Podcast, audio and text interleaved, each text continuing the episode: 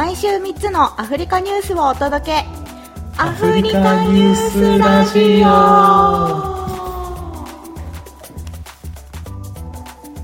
はい。では次の3つ目の記事です。えー、南アフリカで不法移民の排斥を求める大規模なデモが起こっています南アフリカのアレクサンドラは国内で最も貧しい地域の一つですがその小屋からはわずか数キロ離れた大陸全体でも最も豊かな商業地区の一つである3トンの高層ビルを眺めることができます。その結果南アフリカや近隣諸国からの人々が街に集まり生計を立てるための拠点となっています。最近アレクサンドラ・ドゥドゥラとオペレーション・ドゥドゥラというこれさドゥドゥラかな？ドゥドゥラかな？あの DUDULA って書くんですけど一応ドゥドゥラでやっときます。ラ。という、えー、外国人排斥デモを行う2つのグループが出現し南アフリカのコミュニティ間で支持が高まっているようです。南アフリカの住民は正しいか間違っているかにかかわらず外国人が多くの困難の原因であると信じていますデュドゥラはズールー語の単語で大まかに反対を意味しています。2つのグループは別々ですが不法移民をコミュニティから追い出すことを望んでいるという点では同じ動機で活動しています。彼らはこの運動により仕事の機会が南アフリカ人に確実に行き渡るようになると信じています。アレキサンドラ・デュドゥラは昨年設立された団体です。その背後にいる人々は外国人がアレクサンドラの貧しい人のための政府発行の住宅を不法に占拠していたと主張しました。先月正しい書類または、えー、有効なパスポートを提示することができなかった外国人によって運営されている全ての屋台がデモにより閉鎖されました。しかし一部の野党はこの問題から政治的資本を作ろうとしています。強靭なアプローチをとっているのは元囚人のゲイトン・マッケンジーが率いる新たな新たに結成された愛国心が強い同盟です。えー、今年初め野党によってヨハネスブルクのレストランは予告なしに訪問調査されより多くの南アフリカ人を雇用するよう圧力がかけられました。という記事です。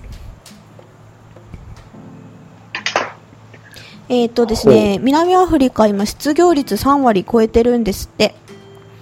で、まあそれはコロナの影響もあって、やっぱり失業率はどんどん上がっているらしいんですけど、で、まあ、生活費もかなり上がっているっていう問題があってで、まあ、今回の暴動デモにつながってしまうということです、うん、ここで言ってる外国人の移民っていうのは、うん、なんか先週のニュースとかであったようなああいう、うん、先週どこからどこからのやつでしたっけ？えっ、ー、と先週。はエチオピアから、えーとケニア。タンザニア、ケニア、タンザニア通ってみたいな。うん、そうそう。で、まあ、ケニアのあのケニアの方で捕まってた人たちが解放されたっていうニュースだったね。でもその人たち南アまで降りてくって言ってたよね。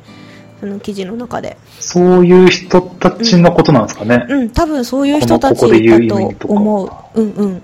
あのちなみにこれ英語の記事だったんだけどもともと外国人フォーリナっていう風に書いてあったやつを私が多分移民のことだろうなと不法滞在してる移民のことだろうなと思って日本語でそっちに置き換えたんだけど多分そうだと思う。あの白人いわゆる白人ではないってことだね。もともと南アにいる。うんうんうんうんうん、ね、不法滞在してる人たちって言ってるからそう、ね,、そういう移民の人たちが入ってきて、うん、しかもレストランとか安い賃金で雇えるから、うんうんうんヨハネスとかで、そういう移民の人たちが、なんか、普通より安い賃金で雇われていて、そのせいで雇用もないみたいな、うん、てかまあ、南アの人の雇用が奪われてるみたいな、そういう話ってことなのか。な。うんうん、そうらしい。あんまり、なんか、タンザニアで今生活している限り、あんまり移民の話聞かない、な、何、不法滞在してる人の話はあんまり聞かなかったんだけどなーってこんな暴動起きるほど影響を受けてるんだと思ってやっぱあるんだね。行くんだねやっぱ南まで。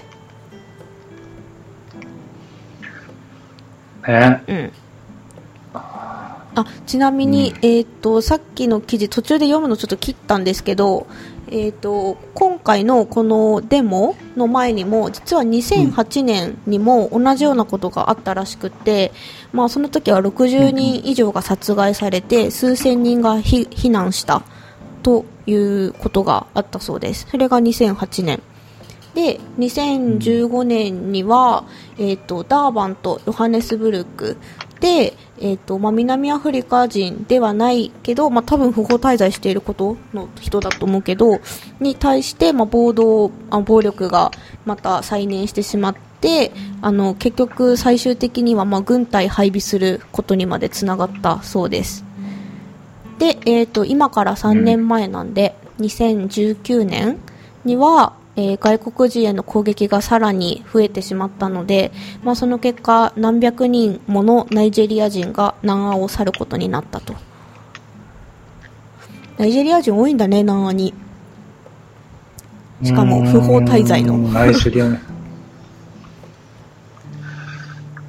えー、まあでもさっきもなんかその軍うん、傭兵の話でナイジェリアの人がここにいるぐらいだったらウクライナの方でみたいなことを言ってる人がいたとか。うんうん、そうね。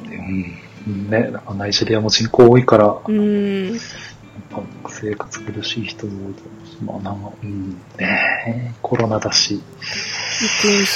雇用、てか生活費上がってるんだね。生活費上がってるのはコロナの影響もあるのかな？ね、うん、まあね、ちょっとどういう背景かあれですけど、うん、そうなんだって。でもさこれわかるんかな？わかるか？